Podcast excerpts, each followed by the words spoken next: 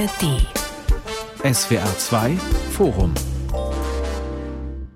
Mit Geli Hensoldt und dem Thema rätselhafter Arbeitsmarkt. Wie trügerisch ist der Beschäftigungsrekord? In Deutschland arbeiten so viele Menschen wie nie zuvor. Laut Statistik waren es 2023 rund 46 Millionen. Trotzdem klagen viele Unternehmen über Fachkräftemangel. Auf den ersten Blick zumindest passt das nicht zusammen. Dazu kommt, die deutsche Wirtschaft schwächelt. Schon jetzt werden die Meldungen von Unternehmen, die Arbeitsplätze streichen, zahlreicher. Bosch zum Beispiel, der Technologiekonzern oder auch der Zulieferer ZF in Friedrichshafen sind zwei Beispiele. Was heißt das alles für unsere Jobs? Wer wird denn dringend gebraucht auf dem Arbeitsmarkt der Zukunft und kann künftig vielleicht auch mehr rausholen, wenn es um Geld geht oder auch um Arbeitszeit? Und wer muss sich Sorgen machen um seinen Arbeitsplatz? Das alles besprechen wir jetzt in diesem SWR2 Forum und zwar mit Alexander Hagelüken. Er ist Redakteur in der Wirtschaftsredaktion der Süddeutschen Zeitung und mit Holger Schäfer, Wirtschaftswissenschaftler und Arbeitsmarktexperte beim Institut der deutschen Wirtschaft. Und mit dabei ist auch Professor Bernd Fitzenberger, Direktor des Instituts für Arbeitsmarkt und Berufsforschung der Bundesagentur für Arbeit. Herr Fitzenberger, schauen wir doch erstmal auf die aktuelle Zahl, also auf diese 46 Millionen Rekordbeschäftigung. Das klingt ja auf jeden Fall erstmal nach einer guten Nachricht. Ist es tatsächlich auch eine oder gibt es da auch Schattenseiten bei dieser Zahl, die Ihnen einfallen? Natürlich ist es erstmal eine gute Nachricht, vor allem die sozialversicherungspflichtige Beschäftigung erreicht immer wieder neue Rekorde. Hinter den 46 Millionen steht aber auch, ein beklagenswerter Rückgang der Selbstständigkeit, der schon längerfristig anhält und ein relativ stagnierendes Niveau der Minijobs. Und natürlich kommt zu dieser Freude über die Rekordbeschäftigung auch die, sage ich mal, trotz allem schlechte Nachricht, nämlich dass viele Unternehmen ja sagen, sie haben trotzdem nicht genug Fachkräfte. Herr Schäfer, wie geht denn das zusammen? Ja, das ist in der Tat eine etwas eigentümliche Situation, die wir im letzten Jahr hatten. Wir hatten einen Rückgang des Bruttoinlandsproduktes, einen leichten und gleichzeitig einen durchaus recht kräftigen Zuwachs bei der Erwerbstätigkeit. Das heißt, mehr Arbeitnehmer haben weniger hergestellt. Das erscheint zunächst einmal seltsam, mhm. äh, erklärt sich aber aus zwei Faktoren. Der erste Faktor ist, wir betrachten ja immer Jahresdurchschnitte, wenn wir von der Erwerbstätigkeit reden. Und das heißt, wenn im zweiten Halbjahr eines Jahres die Erwerbstätigkeit sehr stark steigt, dann nehmen wir sozusagen sehr viel Schwung mit schon ins nächste Jahr. Das nennen wir einen Überhangeffekt.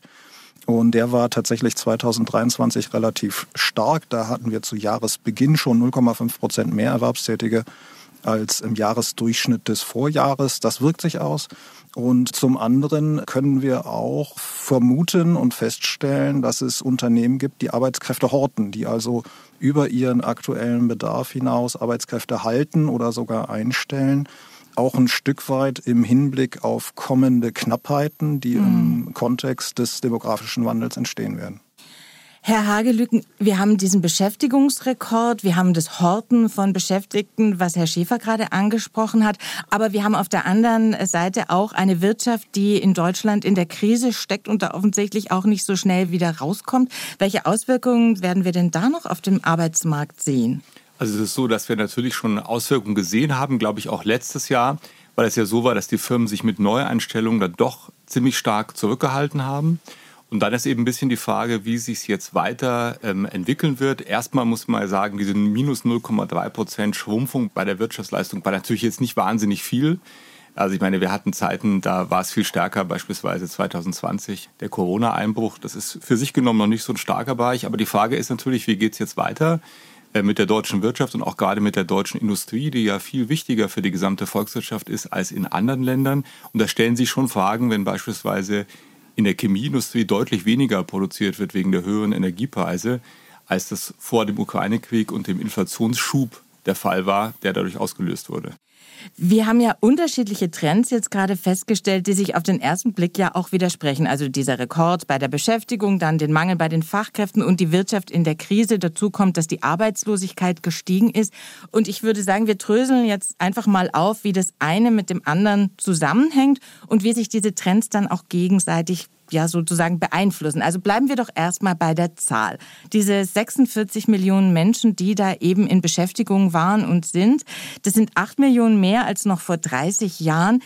Herr Fitzenberger, das ist vielleicht eine komische Frage, aber was sind denn das für Leute, die zu diesem Beschäftigungszuwachs beigetragen haben? Können Sie das mal noch ein bisschen genauer für uns analysieren? Ja, wir haben die verschiedenen Komponenten der Erwerbstätigkeit, Selbstständige, Minijobber und sozialversicherungspflichtige Beschäftigung. Der Hauptzuwachs ist die sozialversicherungspflichtige Beschäftigung in Teilzeit.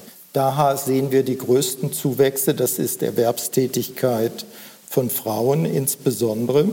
Hier ist ein Teil der Erklärung, warum wir gleichzeitig Fachkräftemangel haben, Arbeitskräftemangel und ein Arbeitsvolumen, eben die Zahl der geleisteten Arbeitsstunden, die mhm. nicht ganz so stark zunimmt als die Beschäftigung.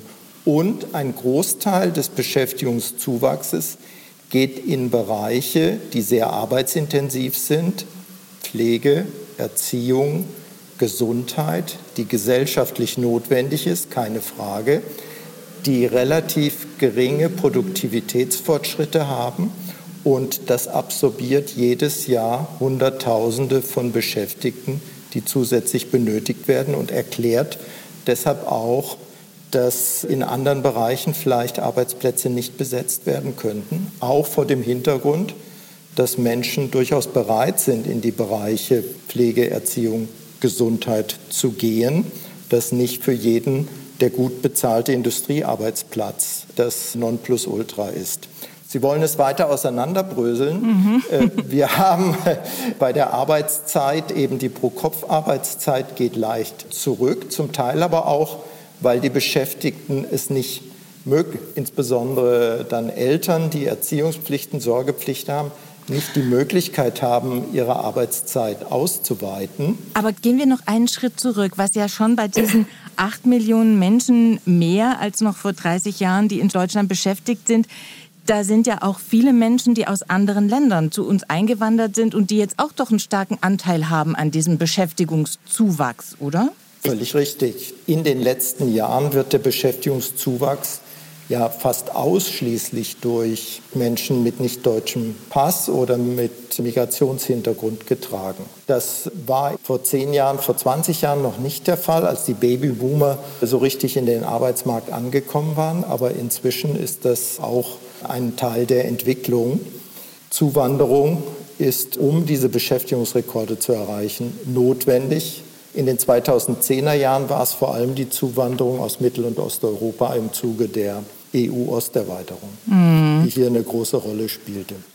Kann man denn sagen, bestimmte Branchen, Pflege, Erziehung, Gesundheit, die ziehen sozusagen sehr viel neue Beschäftigung auf sich und andere Branchenbereiche haben da das Nachsehen, Herr Schäfer?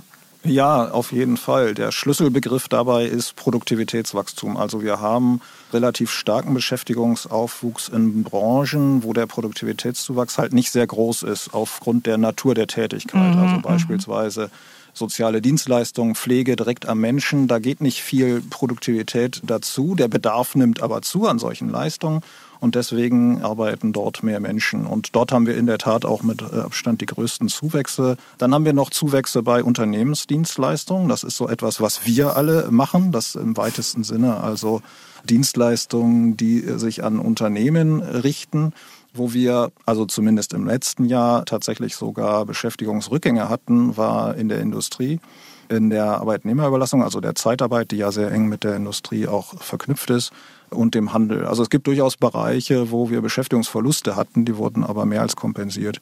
Aber ist es ein Problem, also wenn man Beschäftigungszuwachs in Bereichen hat, die jetzt eben nicht besonders in Anführungszeichen produktiv sind und in anderen Bereichen dann eben Beschäftigungsabgang. Ist es problematisch? Ja, das kann schon problematisch sein, weil diese Produktivitätswachstumsraten auch den Verteilungsspielraum definieren, den mhm. wir haben. Also alles das, was wir an Lohnerhöhung haben wollen oder an Arbeitszeitverkürzung, das muss sich speisen aus dem Produktivitätszuwachs. Und dieser Kuchen, den wir zu verteilen haben, der wird immer ein bisschen kleiner. Natürlich ist einerseits völlig richtig, was Herr Schäfer sagt, die Produktivitätsentwicklung ist dort sehr niedrig.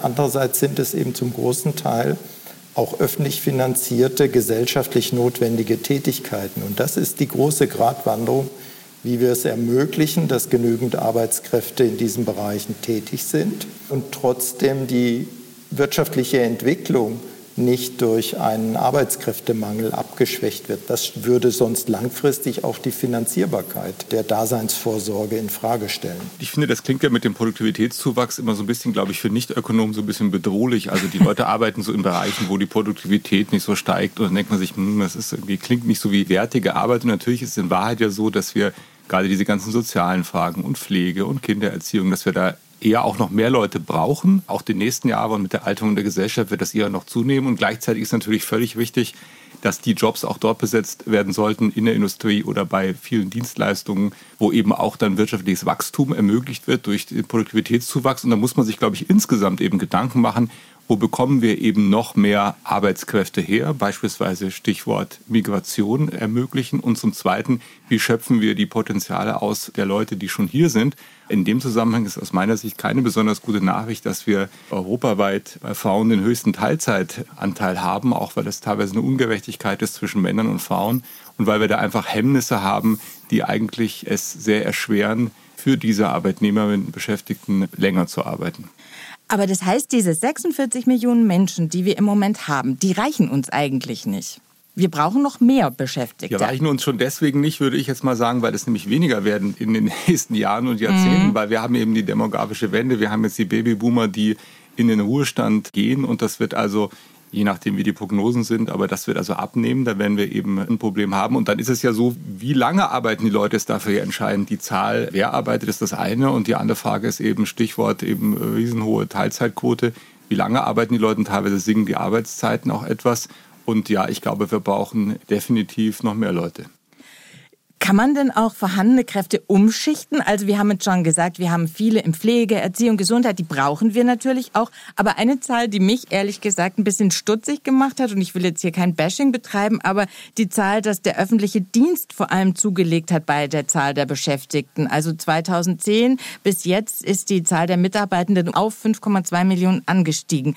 Also wir reden immer über schlanker Staat, Bürokratieabbau. Da scheint mir diese Zahl irgendwie kontraproduktiv zu sein sein? Es kommt natürlich immer stark darauf an, was wir erwarten vom Staat, was der für uns tun soll. Ne? Also wenn wir erwarten, wir wollen mehr Kinderbetreuung haben und äh, mehr Polizei haben oder mhm. so, dann müssen wir natürlich auch dann die Kröte schlucken, dass die Beschäftigung im öffentlichen Dienst äh, zunimmt. Ne? Das ist dann immer so eine Gratwanderung, eine Frage, was will ich, was erwarte ich? Also die gesellschaftliche Diskussion, die führen wir ja eigentlich im Grunde genommen auch schon tagtäglich und die werden wir noch viel stärker führen müssen, weil eben die Anzahl möglicher verfügbarer Arbeitskräfte sinken wird, die Konkurrenz um Arbeitskräfte nimmt zu. Und insofern muss sich natürlich auch der öffentliche Dienst an so einer Konkurrenzsituation beteiligen und wird sicherlich auch seine Schwierigkeiten haben, entsprechend Menschen zu rekrutieren. Umso mehr müssen wir eben darüber nachdenken, ob wir vielleicht jede Funktion, die wir jetzt vom öffentlichen Dienst erwarten, wirklich so brauchen oder ob das eine oder andere nicht vielleicht verzichtbar ist oder vielleicht auch privat organisiert werden kann, wo es möglicherweise effizienter ist. Ich würde das etwas anders sehen, Herr Schäfer. Ich glaube, wir haben im öffentlichen Dienst noch nicht alle Produktivitätspotenziale ausgeschöpft. Wir können natürlich Erziehung, Pflege, Gesundheit, da ist es beschränkt, aber in vielen anderen Bereichen hinkt Deutschland in der Digitalisierung, gerade auch im öffentlichen Dienst, aber auch in der öffentlichen Infrastruktur hinterher. Wenn wir da besser werden, können wir uns die öffentlichen Dienstleistungen auch mit weniger Beschäftigten leisten. Also da bin ich bestimmt der Letzte, der da widerspricht. Äh, äh, da stimme ich voll zu. Allerdings, wenn man sich also den Beschäftigungszuwachs im öffentlichen Dienst jetzt mal anschaut, dann ist halt viel des Zuwachses erfolgt im Bereich Kinderbetreuung und im Bereich Polizei. Genau. Das kann man wollen oder nicht. Jedenfalls, äh, wenn man es will, muss man eben hinnehmen, dass die Beschäftigung dort zunimmt. Aber wir halten mal fest, wir haben Beschäftigungsrekord, aber eigentlich müssten wir noch mal zulegen. Genau das ist aber schwierig. Da gibt es doch eine Zahl, die finde ich einem da gleich auch ins Auge fällt, nämlich die Zahl der Arbeitslosen, weil das ist ja schon noch ein mögliches Potenzial für neue Beschäftigung. Auch die Zahl der Arbeitslosen, und auch das klingt, finde ich, ein bisschen paradox, hat ja zugenommen. Also mehr Leute arbeiten und mehr Leute sind arbeitslos. Wie passt das zusammen? Spätestens, wenn man über Arbeitslosigkeit nachdenkt, und dann vielleicht auch über Menschen im Bürgergeldbezug, dann muss man konstatieren, dass nicht jeder gleich ist, nicht jeder in gleicher Weise auf die offenen Stellen passt. Das wäre jetzt einfach eine Milchmädchenrechnung zu sagen, die 2,7 Millionen Arbeitslosen, die decken genau, davon könnte man die 1,7 Millionen offenen Stellen, die wir etwa haben, eins zu eins besetzen. Das ist nicht so. Und wir haben im Bürgergeld noch mal mehrere Millionen erwerbsfähige Leistungsberechtigte, die zwar auch grundsätzlich erwerbstätig sein können, teilweise es auch sind, aber nicht bedarfsdeckend. Hier das Zusammenführen von Bedarfen und Fähigkeiten der Menschen zu verbessern, da muss ein ganz entscheidender Schritt passieren in der Arbeitsmarktpolitik, aber auch insgesamt in der Bereitschaft der Unternehmen, solchen Menschen dann auch eine Chance zu geben. Ja, ich glaube, da müsste man mit einem bisschen breiteren Ansatz rangehen, als wir es bisher teilweise tun. Öfter mal bin ich in so Projekte gegangen, wo es um Langzeitarbeitslose geht. Beispielsweise sind Menschen, die sind vielleicht eine alleinerziehende Mutter, die hat einen gewalttätigen, alkoholsüchtigen Partner, die muss das mit den Kindern erstmal mit der Betreuung zusammenbekommen und lauter so Sachen. Und da braucht man teilweise dann einen Sozialbetreuer, der einfach mal hilft, die Familienverhältnisse zu ordern und zum Beispiel dann als nächstes die Leute dann in eine Qualifizierung zu bekommen, weil oft liegt dann der letzte Job vielleicht fünf, vielleicht zehn Jahre zurück. Ich erinnere mich an einen Fall einer alleinerziehenden Mutter mit vier Kindern, die hatte 16 Jahre lang keinen Job gehabt. Und da sind natürlich die Qualifikationen, die sie hatte, entwertet worden. Und es hilft aber nicht, den Leuten irgendwie einfach einen Job anzubieten, weil dann bricht irgendwie zu Hause alles erstmal wieder zusammen. Und ich glaube, da muss man, wenn man interessiert ist, und das sollte man allein schon für die Menschen sein, einfach teilweise breiter rangehen. Das kostet natürlich Geld, aber ich glaube, dass es gut investiertes Geld ist. Und der Ansatz beim Bürgergeld, das ja Hartz IV abgelöst hat, ist ja auch zu sagen, man versucht auf Qualifizierung zu setzen. Und ich glaube, das ist ein guter Ansatz.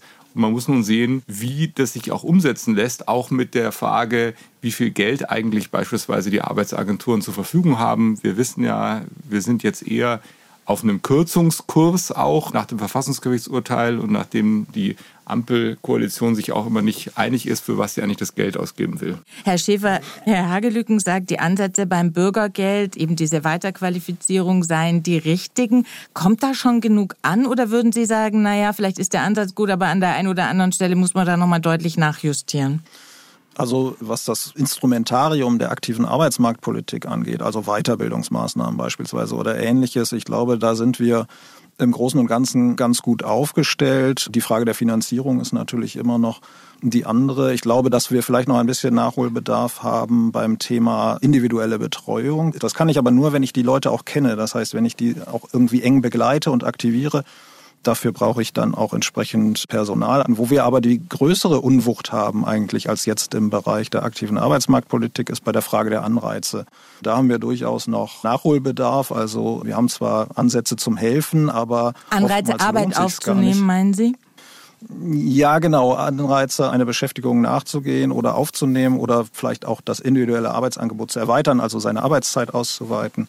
Diese Dinge lohnen sich oftmals nicht oder nur relativ schwach. Also es lohnt sich zwar oft zum Beispiel einen Minijob anzunehmen und den mit Bürgergeld zu ergänzen, es lohnt sich aber oftmals nicht, aus diesem Minijob heraus eine Vollzeitbeschäftigung aufzunehmen, selbst wenn das Angebot da wäre, weil das zusätzliche Einkommen, was man dadurch generieren kann, in einem schlechten Verhältnis steht zu der Arbeitszeit, die ich ja auch zusätzlich dafür aufwenden muss. Also da können wir sicherlich noch einiges nachbessern. Ich glaube aber vielleicht noch eine Bemerkung zum Schluss. Ich glaube letztendlich nicht, dass die Reduzierung der Langzeitarbeitslosigkeit in einem Maße gelingt, die es uns erlauben würde, die Folgen des demografischen Wandels wirklich nennenswert besser zu bewältigen, sondern das sind ganz andere Größenordnungen, von denen wir da reden. Wir haben ungefähr eine Million Langzeitarbeitslose, die werden wir ohnehin nicht auf Null kriegen, aber selbst wenn wir da 200.000, 300.000 von in den Arbeitsmarkt bekommen, dann wird das nicht das Fachkräfteproblem der Zukunft lösen. Könnten denn die Geflüchteten aus der Entschuldigung, Herr Fitzenberger, Sie wollten was ergänzen. Erlauben Sie mir noch mal eine Bemerkung zur Weiterbildung. Wir haben natürlich Kürzungen jetzt, aber das größere Problem aus meiner Sicht ist eigentlich, die Weiterbildung auf die Straße zu bringen. Unsere Forschung am IAB zeigt, dass Menschen mit äh, niedrigen Qualifikationen, mit negativen Bildungserfahrungen sich unglaublich schwer tun, eine Weiterbildung erfolgreich abzuschließen. Da ist das richtig, dass die sozialpädagogische Betreuung, dass das gesamte Bild auch in den Blick genommen werden muss. Weil allein finanzielle Mittel bereitzustellen und Kurse bereitzustellen, löst die Qualifizierungsdefizite nicht auf. Und da ist eine ganz große Herausforderung, wie bekomme ich Weiterbildung an die Menschen herangetragen, dass sie sich dann auch im Arbeitsmarkt besser durchsetzen können. Schauen wir doch vielleicht noch mal auf eine Gruppe, die auch in der Diskussion über Befähigung zu Beschäftigung eine große Rolle im Moment spielen, nämlich die Geflüchteten aus der Ukraine. Aktuell sagen die Zahlen, sind von denen etwa 20 Prozent auf dem Arbeitsmarkt in Deutschland angekommen. Andere Länder sind da viel besser. Wenn man nach Polen schaut, nach Tschechien oder nach Dänemark, habe ich gelesen, da arbeiten mehr als zwei Drittel aller ukrainischen Geflüchteten. Was machen die richtig und wir falsch? Oder machen wir es einfach anders? Wir machen es anders. Die anderen machen auch was teilweise richtig, aber ich würde mal sagen, teilweise auch falsch. Also in vielen Ländern ist der Ansatz, die Leute sollen einfach arbeiten, so schnell wie möglich. Und bei uns wird auch geguckt auf Sprachenlernen, auf Integration, auch teilweise auf Qualifizierung. Nur machen wir das so auf die typisch deutsche Art. Es ist sehr oft gründlich. sehr, sehr gewöhnlich. Es ist halt teilweise auch zu gewöhnlich und man könnte sich auch überlegen, ob es wirklich sinnvoll ist zu sagen, die Leute gehen jetzt erstmal monatelang oder sogar noch länger in Kurse. Und man sollte auch darüber nachdenken, ob man eben bestimmte Qualifizierungen, andere Dinge eben weiter mitmachen kann, während die Leute teilweise schon arbeiten, weil in der Tat ist es natürlich so, dass die Diskussion in dem Moment, wo man es eben mit anderen Ländern vergleicht, wo hier 20 Prozent und da sind es dann irgendwie Werte über 60 Prozent, so eine Schlagseite gewinnt nach dem Motto, die Ukrainer, die wollen ja gar nicht arbeiten. Und das ist auch eine politisch gefährliche Diskussion, in der vielleicht auch diejenigen Überhand gewinnen, die sowieso gern Demagogie betreiben. Jetzt schauen wir in diesem SWR. dann noch etwas ergänzen.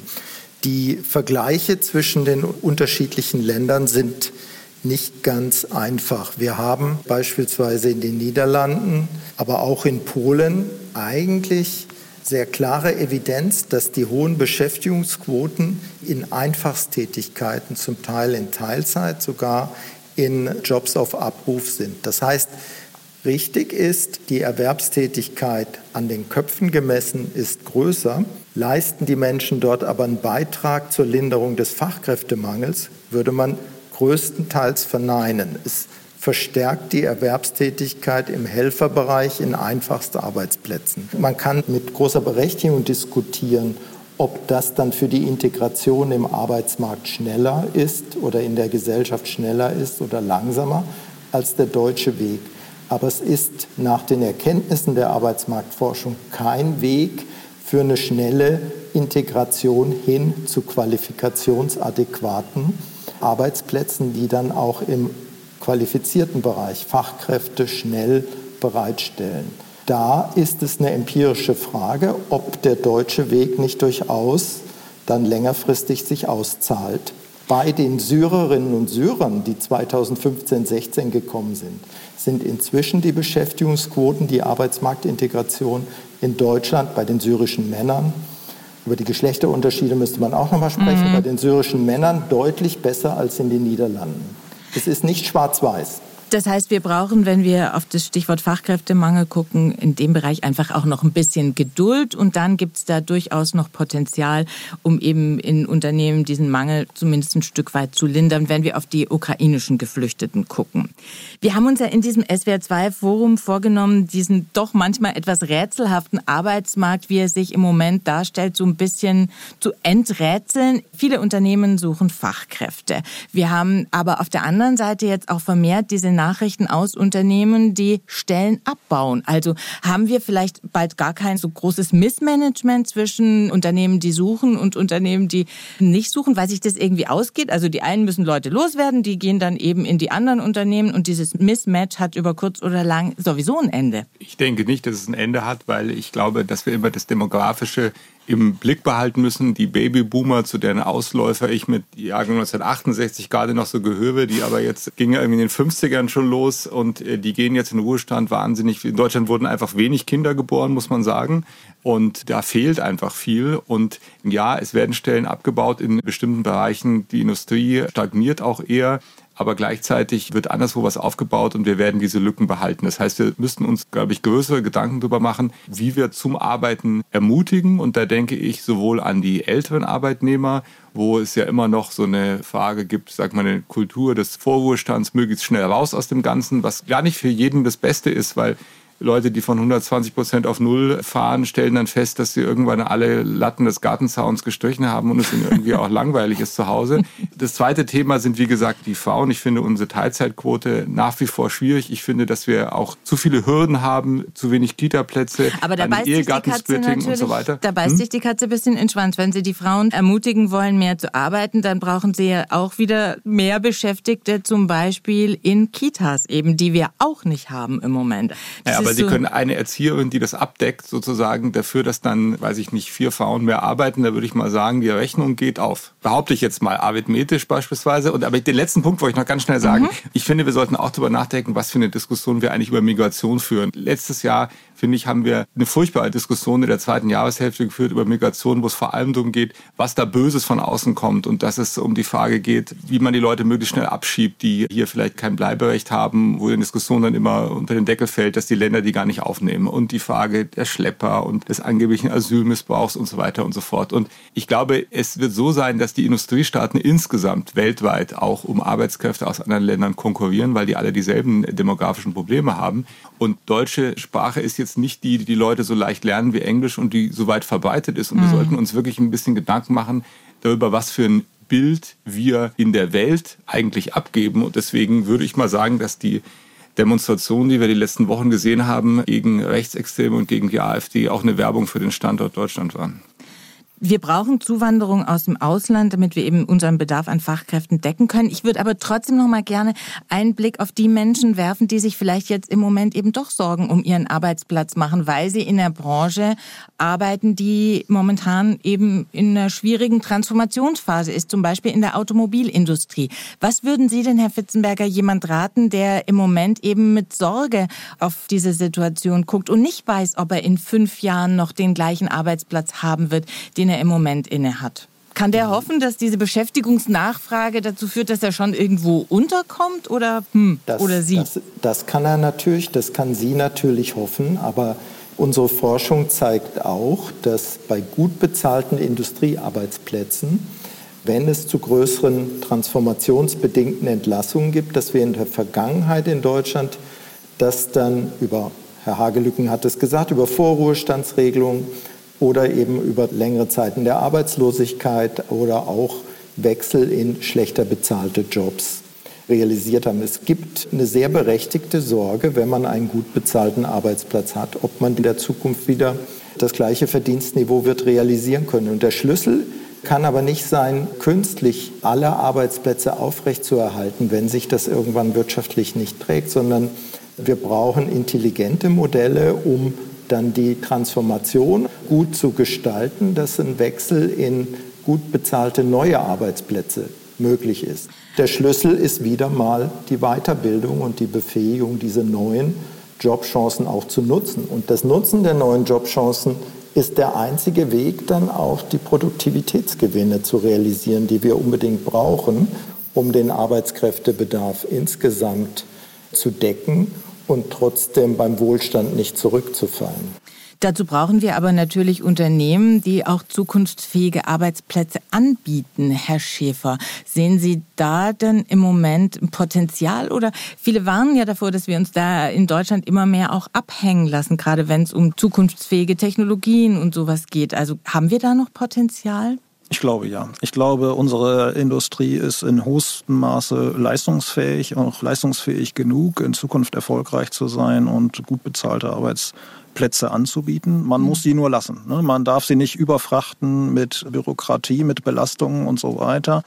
Wir haben eigentlich gesehen in der Vergangenheit, dass unsere Wirtschaft eigentlich ganz gut, ganz vernünftig strukturiert ist. Ich kann mich noch erinnern an ganz ähnliche Diskussionen, die wir in den 90er Jahren zum Beispiel geführt haben, als auch Deutschland so ein bisschen als kranker Mann galt, weil wir bestimmte Schlüsselindustrien nicht hatten oder da schwach aufgestellt mhm. waren. Also äh, Mikroelektronik, Luftfahrzeuge, das war so damals die Bereiche, die als sehr zukunftsträchtig galten.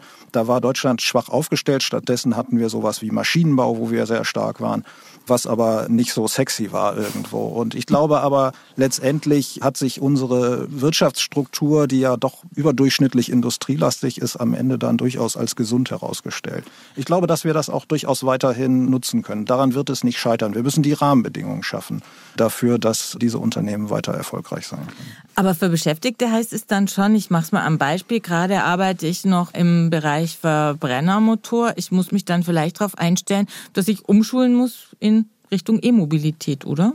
technischer Fortschritt, wie auch immer man ihn jetzt genau definiert, das hat immer zu Strukturwandel geführt. Ne? Als die E-Lok erfunden wurde, brauchte man den Heizer nicht mehr. Der musste dann irgendwas anderes machen. Aber letztendlich war es so, dass eigentlich, wenn wir mal so zurückblicken, all die Erfindungen, die der Mensch gemacht hat, um sich Arbeit zu ersparen, haben ja nie dazu geführt, dass Arbeit irgendwie ausgeht, sondern es wurden immer neue Dinge auch erfunden, die hergestellt werden müssen zum Beispiel oder Dienstleistungen, die erbracht werden müssen wo Menschen beschäftigt sind, genau das zu tun. Diese Vorstellung, dass E-Mobilität alle Menschen im Verbrennerbereich, insbesondere im Bereich der Zulieferer, aufgreift, die greift zu kurz, weil die Arbeitsintensität, die Wertschöpfungstiefe bei den E-Fahrzeugen deutlich geringer ist. Man muss also über den Tellerrand des bisherigen Berufes oder der bisherigen Industrie auch hinausschauen.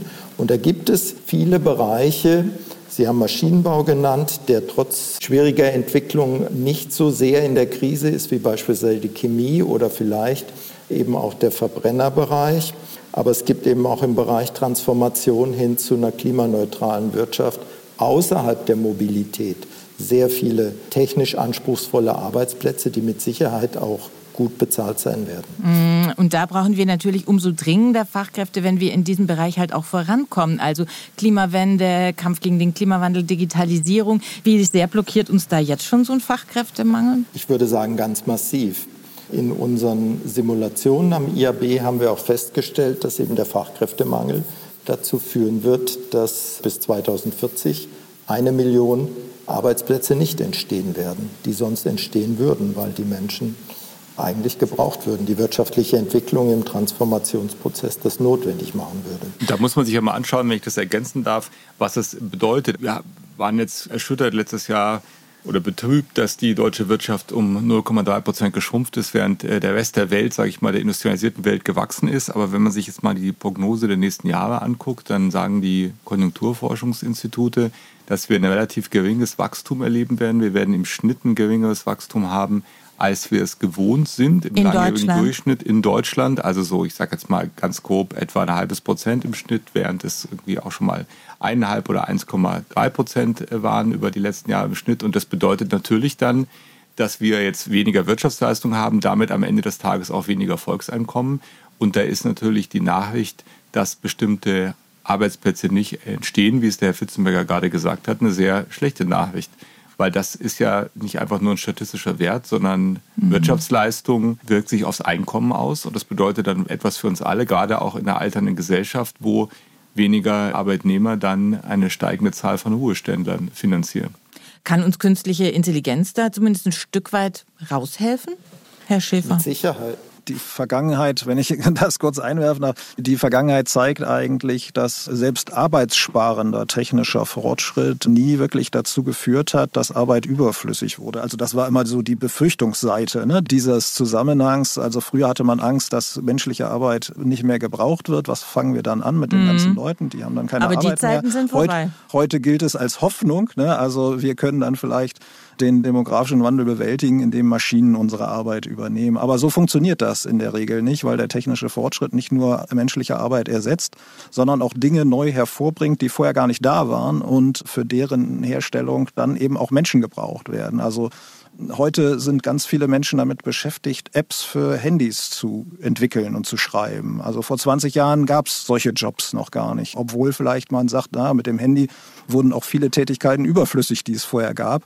und äh, die man jetzt nicht mehr braucht, im Sekretariatswesen zum Beispiel oder so etwas. Also auch wenn da immer Arbeitsplätze wegfallen auf der einen Seite, es entstehen auch immer sehr viele neue Arbeitsplätze. Und insofern glaube ich, dass diese Hoffnung, die da jetzt mitschwingt, die KI oder generell die Digitalisierung, rettet uns vor dem demografischen Wandel. Ich glaube, dass die nicht tragen wird.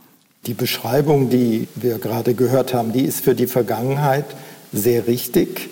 Die Technologie war insgesamt kein Jobkiller, aber auch deshalb nicht, weil ja die Beschäftigten da waren und man dann rund um die Technologie auch mehr Dienstleistungen, mehr hat realisieren können. Wir sind aber in einem Arbeitsmarkt mit Arbeitskräfteknappheit und dann würde ich vorhersagen, dass die Wirkung der Technologie stärker in die Richtung geht, dass Arbeitskräfte auch eingespart werden können. Schlicht und ergreifend, weil ohne die Technologie und ohne die Arbeitskräfte würde es die Dienstleistung, die Produktion gar nicht geben. Und mit die Technologie ermöglicht es, dass die Dienstleistung weiter besteht, aber mit weniger Menschen. Ich glaube, wir sind in einem Beispiel, in dem die Arbeitskräfteknappheit jetzt zum Treiber, wenn wir es in Deutschland uns auch zu eigen machen, das dann auch umzusetzen. Und wir haben eher eine Verlangsamung gehabt in den letzten Jahren, trotz potenziell starker technologischer Entwicklung, dann auch die Arbeitsprozesse zu reorganisieren.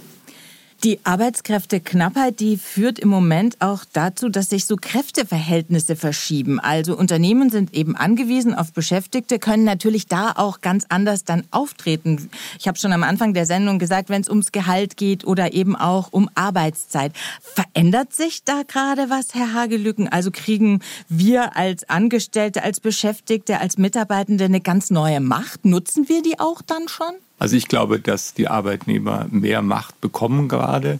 Man sieht es vielleicht ja auch in den Tarifverhandlungen, die wir so seit einem Jahr erleben. Es gibt mehr Streiks und hohe Tarifabschlüsse, wobei man sich da klar machen muss, dass das natürlich ganz stark eine Reaktion auf die Inflation ist, die die Einkommen total pulverisiert hat und dass da die Beschäftigten und Gewerkschaften für einen Ausgleich streiten, ist ja völlig klar und der ist auch noch gar nicht erreicht worden. Also die hohe Inflation ist noch gar nicht kompensiert worden durch die bisherigen Lohnabschlüsse. Da wird dieses Jahr auch noch einiges zu sehen sein. Aber mittelfristig, glaube ich, werden wir das schon sehen, dass Arbeitnehmer, Beschäftigte mehr durchsetzen, sei es teilweise bei den Löhnen, sei es aber auch teilweise bei so Fragen wie den Arbeitszeiten. Wir sehen ja diese Wünsche nach beispielsweise Vier-Tage-Woche und anderen Dingen wo man sich dann wieder fragen kann, tja, und was macht das mit dem Personalmangel? Mhm, genau. Wenn man über die Macht der Arbeitnehmer redet, muss man sich aber auch klar machen, dass das passiert, nachdem wir über 20, 25 Jahre etwa eine schwindende Macht der Arbeitnehmer gesehen haben und Dinge wie dass deutlich weniger Unternehmen nach Tarifvertrag bezahlen,